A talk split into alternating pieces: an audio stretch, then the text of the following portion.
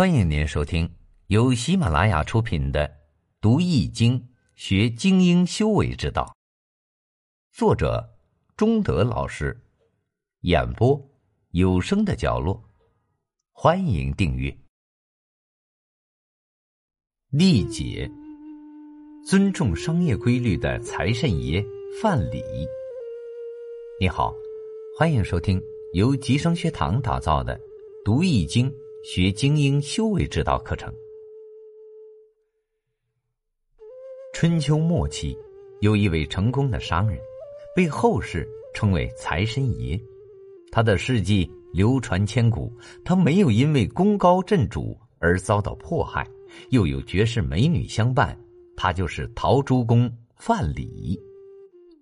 后人记住了他灭吴的千古功业，记住了他和西施的浪漫爱情。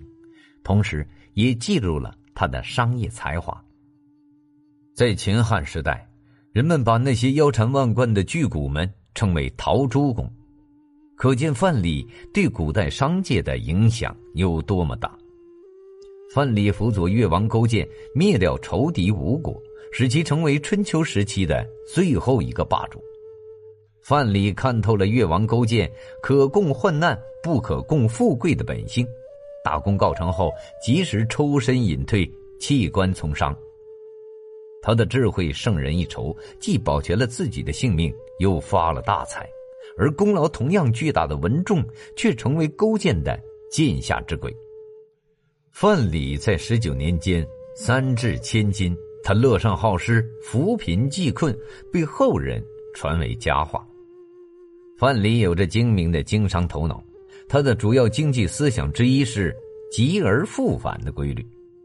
他根据市场的供求情况判断价格的涨落，即论其有余不足，则知贵贱；贵上级则反贱，贱下级则反贵。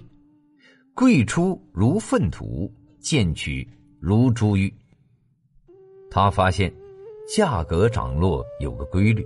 即贵到一定程度后就会下落，贱到一定程度后就会上涨，表现为一贵一贱、急而复返的规律。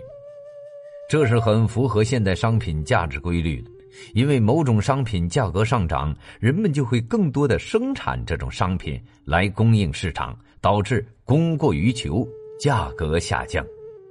相反，如果价格太低，就打击了生产者的积极性。导致该商品供不应求，价格上涨。为此，范蠡提出一套积住之理，就是说，在物价便宜时要大量收购，进取如珠玉。意思是说，要像重视珠玉那样重视降价的物品，尽量收购存住起来。贵出如粪土，也就是说。等到涨价之后，要像抛弃粪土那样毫无吝惜的尽量抛出。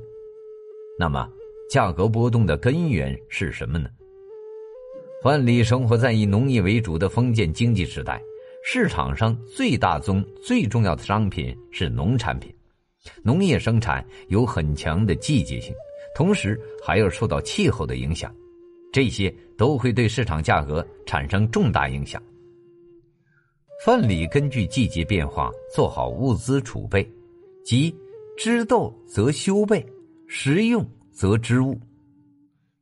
意思是说，从商如同作战一样，也要做好准备，根据季节的需要来预测市场所需要的商品。季节和气候变化是有规律的。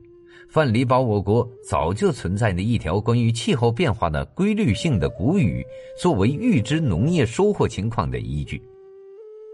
这条古语是：“六岁壤，六岁旱，十二年一大饥。”意思是说，每六年就有一年风调雨顺的丰收年景，也会有一个旱年；每十二年有个大旱年，也有一个水年。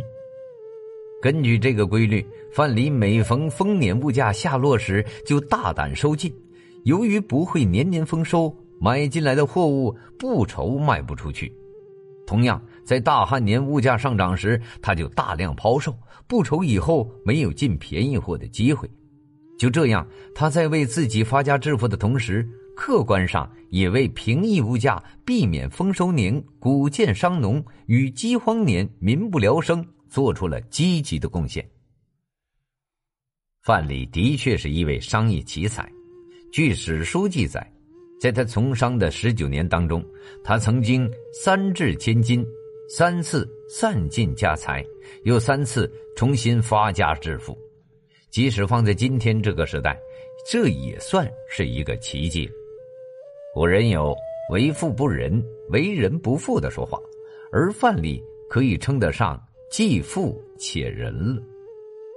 范蠡不仅为我们提供了很好的经商之道，同时也告诫我们：经商赚钱不能抛弃做人的本质，乐善好施，拥有良好的品德，才是将生意做大的。最重要的秘诀，《易经》履卦告诉我们，做任何事情必须遵循一定的规律，并结合实际量力而行。即使遇到危险，也会化险为夷。否则，如果不尊重客观规律，不结合现实情况，眼睛快瞎了，腿脚也不利索，还勉强行动，将会出现非常危险的情况。本集已播讲完毕，感谢您的收听。